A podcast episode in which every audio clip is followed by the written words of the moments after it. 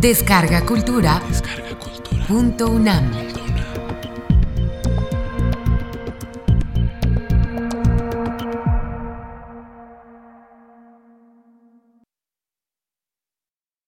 México en Fuentes, Fuentes y México.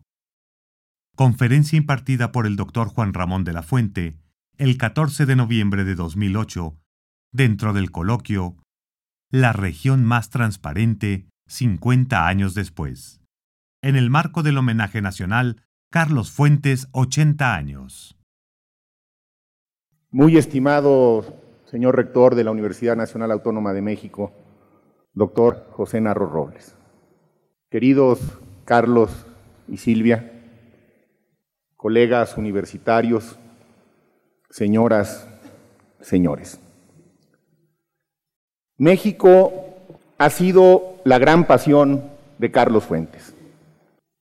Precisamente por eso ha sido también su gran obsesión. Su historia analizada, su territorio recorrido, su dinámica social rigurosamente descrita, su voluntad interpretada, su alma explorada, sus contradicciones, sus aciertos, su ambivalencia, sus habitantes, sus dioses, su vitalidad encarnada en él mismo a sus 80 años. Fuentes es México desde los días enmascarados hasta la voluntad y la fortuna. Pero Fuentes es también universal y a través de él, de sus cuentos, novelas y ensayos, sus lectores hemos sido, somos también más universales. Lo que más me impresiona de Carlos Fuentes es su libertad, el rigor con el que la ejerce, la autenticidad con la que la vive. En efecto, creo que ha ejercido su oficio con total libertad y nos ha sorprendido una y otra vez con esa forma tan singular con la que intenta explicarse y explicarnos a través del lenguaje mucho de lo que somos, de lo que quisiéramos ser y de lo que no queremos ser. No en vano, Octavio Paz lo consideró un combatiente en las fronteras del lenguaje y un explorador de sus límites. Es decir, su exaltación corporal de la palabra va más allá de los límites habituales de la creación y la crítica. ¿Cómo es el mundo del que nos habla Carlos Fuentes? ¿De dónde provienen sus visiones acerca del hombre y de la realidad que le ha tocado vivir? ¿Acaso se pueden indagar sus orígenes? Fuentes es ante todo un humanista, vocación que se enriquece en sus experiencias formativas, se amplía en su entorno familiar y se consolida en sus vivencias universitarias, cuyos relatos, salpicados de anécdotas y evocaciones cargadas de afecto y gratitud a sus maestros y condiscípulos, he tenido la suerte de escuchar. Regresaré a ello más adelante. Si el proceso formativo es resultado del cúmulo de experiencias iniciadas habitualmente desde temprana edad, hay que remitirnos a don Rafael Fuentes Bettiger, diplomático de carrera que se hizo acompañar por su hijo durante sus misiones en Estados Unidos, Chile y Argentina, lo que permitió a su vez que el joven Carlos Fuentes recibiera una educación diversa y estimulante en instituciones de Washington, Santiago y Buenos Aires. Más adelante, el mundo diplomático propició que entrara en contacto con otro mexicano excepcional y universal, don Alfonso Reyes, quien le contagió su insaciable curiosidad intelectual e inculcó para siempre en él la convicción universal de la cultura hispanoamericana. No se puede entender a Fuentes sin Reyes. Fuentes recuerda, por ejemplo, que siendo aún muy joven, Reyes lo invitaba a su casa en Cuernavaca Don Alfonso me reclamaba mis ausencias, mis lagunas literarias. ¿Cómo es posible que no hayas leído a Lawrence Stern? le recriminaba. El mundo no empezó hace diez minutos, le advertía aquel sabio. Y Carlos Fuentes evocaría años después. Todo eso me irritaba. Yo leía a contrapelo de sus enseñanzas lo moderno, lo más estridente, sin entender que estaba aprendiendo su lección. No hay creación sin tradición, lo nuevo es una inflexión de la forma precedente. La novedad es siempre un trabajo sobre la tradición. Borges ha dicho de Alfonso Reyes que escribió la mejor prosa castellana de nuestro tiempo. A mí me enseñó que la cultura tenía una sonrisa y que la tradición intelectual del mundo entero era nuestra por derecho propio y que la literatura mexicana era importante por ser literatura y no por ser mexicana. Gracias a esas influencias, el mundo familiar de la diplomacia y la cultura universal de Alfonso Reyes, Fuentes enfocó simultáneamente sus preocupaciones sociales, intelectuales, estéticas y culturales a la realidad mexicana, pero también a la del mundo entero.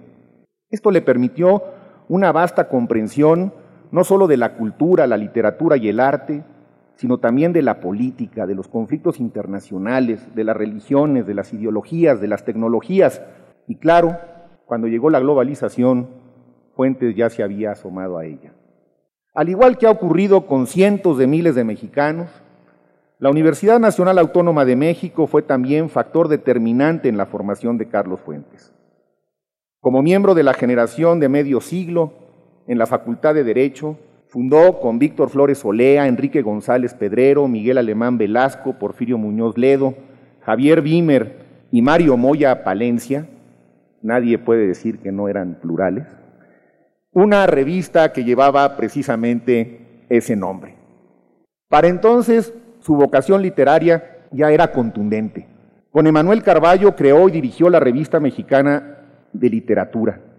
Colaboró en el suplemento México en la Cultura que dirigía Fernando Benítez y lo ligó una gran amistad con la agrupación teatral universitaria Poesía en Voz Alta. Por esos mismos años, Fuentes inició sus colaboraciones en la revista de la Universidad de México, en la cual volvió a escribir recientemente. Y publicó su primer libro de cuentos en la colección Los Presentes que dirigía Juan José Arreola, singular impulsor de iniciativas culturales dentro y fuera de la universidad. Con esa gran actividad intelectual y literaria que ya desplegaba y que no ha cesado, imbuido de la efervescencia cultural y el ambiente universitario que inundaban las calles y los edificios del centro histórico, Bajo la influencia de algunos de sus maestros que él más recuerda, como Pedroso y Campillo Sáenz, se consolidaron su espíritu humanista y su vocación universal. A las seis de la tarde, Isca Cienfuegos se desabotonaba la camisa negra en el atrio de la catedral. El zócalo a esa hora se iba despoblando. Salían los últimos camiones cargados, pero también llegaban los estudiantes que rumbo a los cursos nocturnos de San Ildefonso apresuraban el paso entusiasta, clavaban las manos en los bolsillos y apretaban el cuaderno entre el brazo y el costado. Fuentes ha estado siempre cerca de la universidad, de la nuestra y de muchas otras, las más prestigiadas del mundo, donde ha impartido cátedra siempre con auditorios atestados de jóvenes a quienes sacude con la fuerza de sus convicciones y seduce con la armonía de su lenguaje. Hace poco tuve oportunidad de asistir a una conferencia que dictó en la Universidad de Brown, en Rhode Island, sobre el bicentenario de nuestra independencia y el centenario de la revolución. En el auditorio había algunos estudiantes mexicanos, pero había muchos más de otros países, asiáticos, europeos, sudamericanos, y me consta cómo al escucharlo vibraban y se emocionaban sobre temas que podían ser relativamente ajenos a ellos. La generación de Fuentes también estuvo influida por la labor educativa impulsada por José Vasconcelos. El autor de Ulises Criollo lo invitó a visitarlo en la Biblioteca México de la que era entonces director. Fuentes quería aprender la lección vasconcelista, conocer de viva voz cómo había sido aquella campaña alfabetizadora en un país que en 1920 tenía 90% de analfabetos. Vasconcelos, primero como rector, pero sobre todo como secretario de Educación del gobierno de Álvaro Obregón, estaba decidido a cambiar todo eso. Pero ¿qué dice Fuentes al respecto? La publicación de los clásicos de la universidad era un acto de esperanza, una manera de decirle a la mayoría de los mexicanos un día ustedes serán parte del centro, no del margen. Un día ustedes tendrán recursos para comprar un libro. El libro es educación de los sentidos a través del lenguaje. El libro es la amistad tangible, olfativa, táctil, visual, que nos abre las puertas de la casa al amor que nos hermana con el mundo porque compartimos el verbo del mundo. El libro es la infinidad de un país, la inalienable idea que nos hacemos dentro de nosotros mismos, de nuestros tiempos, de nuestro pasado deseado y de nuestro porvenir recordado, vividos todos los tiempos como deseo y memoria verbales, aquí y hoy. Creo también que otra influencia importante en la obra de Carlos Fuentes la encontramos en aquellos ideales del Ateneo. El Ateneo de la Juventud fue una fuerza renovadora importantísima que contribuyó decididamente a sentar las bases de la cultura mexicana del siglo XX. Vasconcelos y Reyes, junto a Antonio Caso y Pedro Enrique Sureña, entre muchos otros, se propusieron una revisión crítica de los valores intelectuales de su tiempo, proponiendo una apertura en la mente de los jóvenes mexicanos hacia el saber universal como un medio para comprender y estimar en su justa medida la cultura de nuestro país. Hay que recordar que la clase intelectual del porfiriato se ocupó poco de los asuntos hispanoamericanos. A pesar de su idea de progreso, entre comillas, su interés por las nuevas ideas se había paralizado. El positivismo como ideología oficial preconizaba la idea de un saber supuestamente científico, pero más que científico era utilitario y deshumanizado. Hubo, por supuesto, honrosas excepciones, con Justo Sierra a la cabeza de todas ellas. De hecho, Sierra y Vasconcelos, cada uno en su estilo, entendieron a la universidad como el espacio propicio para definir el rumbo que debía emprender el país. Fue el Ateneo el que propuso la libertad de cátedra y de pensamiento así como la reafirmación de los valores culturales, éticos y estéticos que emergieron en América Latina como una realidad social y política ineludible. El Ateneo contribuye como pocos a inculcar en la juventud de esa época un nuevo sentido ético por los valores del espíritu. La tarea intelectual en México, que emergió de la revolución, fue buscar el desarrollo a través del proceso educativo preparando a los profesionistas que requería el país, pero cultivando siempre los valores cívicos, que eran los motores para elevar el espíritu de los mexicanos. Fuentes capta claramente el valor de la educación y lo que ésta significó para ese México postrevolucionario en sus afanes por encontrar el mejor camino para su desarrollo. La educación, sentencia Fuentes, no puede estar ausente del proceso nacional que conjugue pacíficamente las exigencias del cambio y la tradición. México no puede estar ausente del proceso mundial de la educación que la ha convertido en base del nuevo tipo de progreso, veloz, global e inmisericorde con los que se quedan atrás. Pero no debemos apostar solo al México adelantado, continúa Fuentes, integrado al comercio y a las tecnologías mundiales, si al mismo tiempo se relega al olvido el México de la pobreza, la enfermedad y la ignorancia. En el debate del siglo XXI, Fuentes ha puesto el dedo en la llaga de la globalización y ha reivindicado una vez más la importancia de la educación en la era de la información, pero al mismo tiempo nos advierte sobre los peligros que corre la educación cuando se pretende reducirla a otra mercancía, como si fuera un bien especulativo, dirigida solamente al mercado, soslayando el arte, las humanidades y las ciencias sociales. La sentencia de Fuentes sobre estos temas es contundente. La educación debe ser el motor mismo del cambio mundial y no puede haber sociedad de la información sin educación. Sin esta última no puede haber cambio, progreso ni bienestar. El capital productivo no crecerá sin el capital social y éste no aumentará sin el capital educativo sin un proceso generador de profesionales, técnicos, científicos, artísticos y humanísticos que sepan promover la riqueza con justicia y el bienestar con libertades. Cuando Fuentes hace suya la metáfora alfonsina de la región más transparente del aire, lo hace irónica y proféticamente. México se enfilaba hacia una modernidad que se manifestaba claramente en la transformación urbana de la ciudad en México y en las costumbres, aspiraciones, ilusiones y frustraciones de sus habitantes.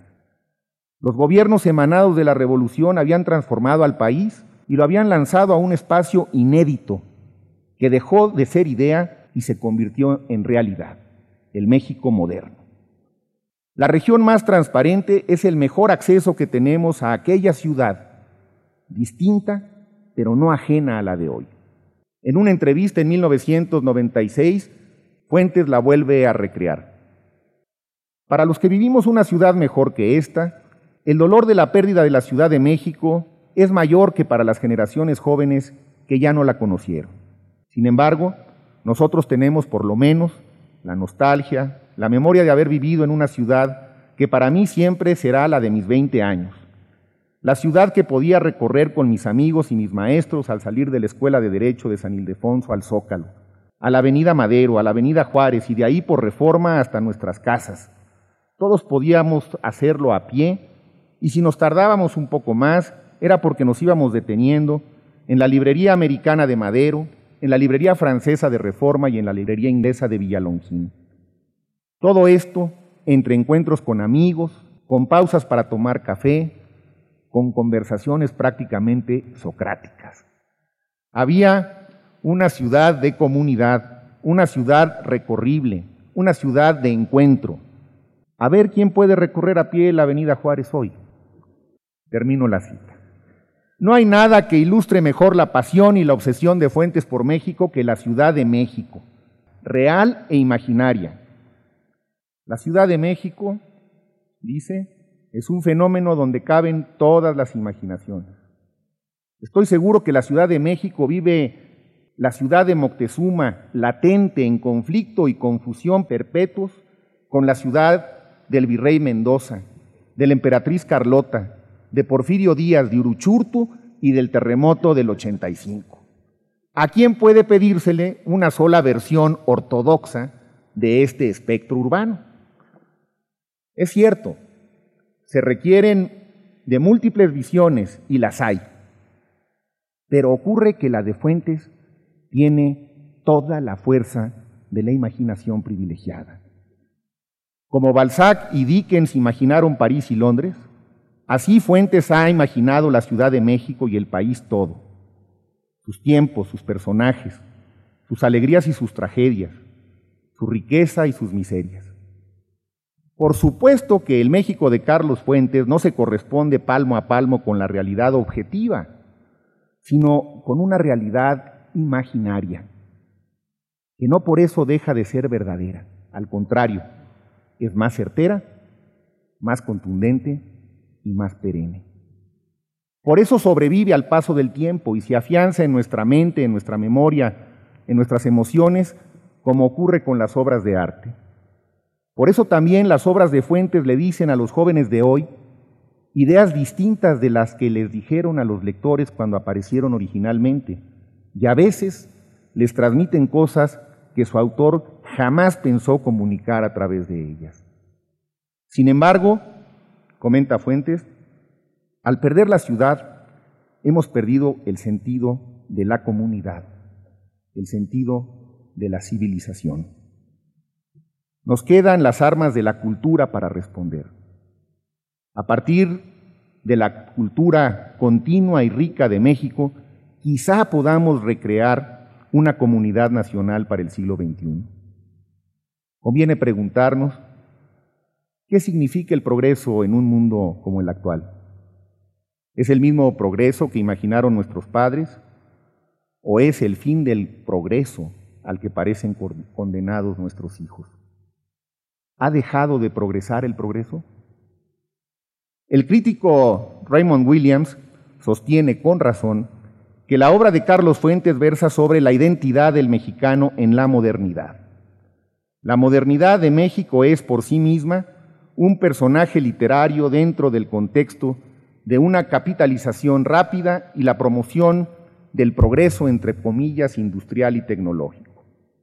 Este progreso está representado en forma literaria a través de los éxitos y fracasos de los personajes con sus ascensos y descensos respectivos dentro de la sociedad mexicana. En medio de contrastes formidables, el México moderno evolucionó y apareció Terra Nostra, la más compleja y estimulante de sus novelas. Fuentes no solo juega con sus personajes y con la historia, sino con el tiempo. En su catálogo de obsesiones sobresale también el tiempo. Pero time must have a stop, diría Shakespeare.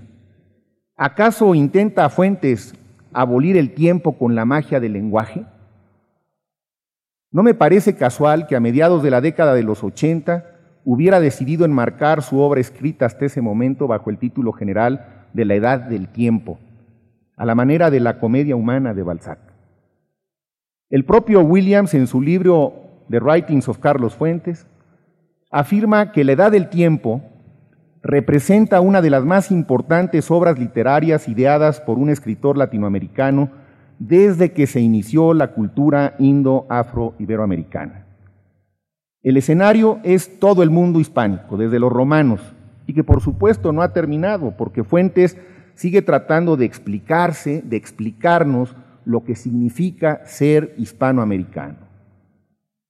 Propenso a lo integral, a lo cósmico, no se agota con la vida de sus personajes, porque sus personajes piensan, sienten, sueñan, mienten y son engañados, traicionan y son traicionados, y lo mismo son indios, mestizos, criollos o españoles. Hay un afán totalizador que nunca se agota. Sentimos que tenemos que darle una voz total a un presente que sin la literatura carecería de ella. Estoy citándolo, por supuesto. Igualmente tenemos que darle voz a un pasado que está ahí, inerte, yerto, esperando a que se le reconozca. La historia de la América española es la historia de un gran silencio. Tenemos que rescatar el pasado, contestar a través de la literatura al silencio y a las mentiras de la historia. En Terra Nostra Fuentes recrea la historia de la cultura hispanoamericana que nos permite reconocernos o imaginarnos o ambas cosas sin que nos limite el tiempo ni el espacio. Al respecto, Milán Kundera nos dice, es imposible captar lo que es la Terra Nostra, Terra Nostra de México, sin asomarse al pozo del pasado. No como historiador para encontrar en él hechos, sino para preguntarse, ¿cuál es para un hombre la esencia concentrada en la tierra mexicana? Fuentes captó esa esencia bajo el aspecto de una novela sueño en la que varias épocas históricas se empalman telescópicamente en una serie de metahistoria poética y onírica. Creó así algo difícil de escribir y en todo caso jamás visto en la literatura. Termina la cita de Cumbera. Y es que en la obra de Fuentes, los personajes resucitan siempre en esta misma tierra que los vio nacer, pero que el escritor convierte en otro lugar. La historia y la cultura no son más que el trayecto de los hombres hacia la utopía, desde Iscas y Enfuegos hasta Cristóbal Nonato, desde Artemio Cruz hasta los personajes de todas las familias felices. Pero como a Fuentes siempre le han obsesionado las fronteras de todo tipo, no le bastan este mundo y sus utopías. Tiene la urgente necesidad de crear otro mundo, el del fin de las certidumbres y el inicio de la verdadera condena del hombre moderno la condena de su libertad, de ser libre en el tiempo, en un mundo sin Dios y sin diablo. El propio Fuentes reconoce, la frontera más importante del ser humano es la que está dentro de cada uno de nosotros, dentro de nuestro propio ser, y es incluso la frontera más difícil de entender, la frontera entre el cuerpo y el alma. No sabemos dónde empieza una y termina el otro y por eso vivimos en la ignorancia de lo que somos. René Char dice en un poema, nos acercamos a un tiempo en el que solo podrá atraernos aquello para lo cual no tenemos respuesta. Fuentes sigue escribiendo para encontrar esas respuestas. En la voluntad y la fortuna, en la que se perciben a plenitud sus recursos imaginativos y narrativos, nos vuelve a ofrecer la visión de una realidad escindida por el odio y la violencia. La cabeza cercenada nos cuenta una historia de crímenes, traiciones, ambiciones y violencia que nos ubican en el México de hoy. Y ahí está, otra vez, la Ciudad de México, pero ahora como una especie de sucursal del infierno, un círculo olvidado de la comedia de Dante, donde hombres y mujeres deambulan como muertos vivientes, como fantasmas, carcomidos por sus propios temores y culpas. El centro de la Ciudad de México, dice Fuentes, es como el país mismo. Una superficie solo sirve para esconder la anterior y esta a la que sigue. Si el país se estructura en pisos ascendentes de las costas tropicales a las zonas templadas, a los valles altos y a un reparto desigual entre desiertos, llanos y montañas, la ciudad enmascara un corte vertical que lleva de las modernidades caprichosas de nuestro tiempo a un remedo de bulevares y mansardas que heredamos de la emperatriz Carlota y de un barroco colonial flagrante a una ciudad española construida sobre las ruinas de la metrópoli azteca Tenochtitlan. La Ciudad de México, como si quisiera proteger un misterio que todos conocen, se disfraza de muchas maneras, como una urbe en perpetua construcción y reconstrucción. La ciudad para siempre inacabada, como si en esta ausencia de conclusión residiese la virtud de la permanencia. No tengo dudas. Fuentes ha intentado de mil maneras descubrirnos y explicarnos qué somos, qué hacemos aquí desde el reino de la imaginación libre y portentosa en el que se desarrollan sus historias. Un mundo que a veces parece este, el de todos los días, pero que en realidad es otro, el de su creatividad, el de la libertad del intelectual, el del crítico implacable que condena y elogia a placer con la fuerza de su convicción, con la agudeza de su inteligencia y con su capacidad para expresar a través del lenguaje lo más sutil y lo más burdo, lo inaudito y lo predecible, lo que de alguna manera intuíamos y lo que nunca hubiéramos anticipado, transmitiendo además la subjetividad de sus personajes, que es, en muchos aspectos, la misma subjetividad de sus lectores, es decir, nuestra subjetividad. Tal es el México real e imaginario que Fuentes ha construido para nosotros, en el que todos podemos ser sus personajes, porque todos tenemos un poco de esos personajes, hombres comunes, héroes y villanos. Todos sus lectores somos un poco de Carlos Fuentes. Hace unos días le confesé a Gabriel García Márquez que estaba preocupado porque gracias a la generosa amistad de Carlos habría de participar en su homenaje. Y que mientras más leía y releía, confirmaba mi sospecha. Ya se había dicho todo sobre Carlos Fuentes, lo imaginable y lo inimaginable. Bueno, ya se había dicho incluso lo que se iba a decir y hasta lo que no se había dicho. Gabo sonrió y me dijo, pues entonces di un disparate. A Fuentes le encanta. Con esto termino. Muchas gracias.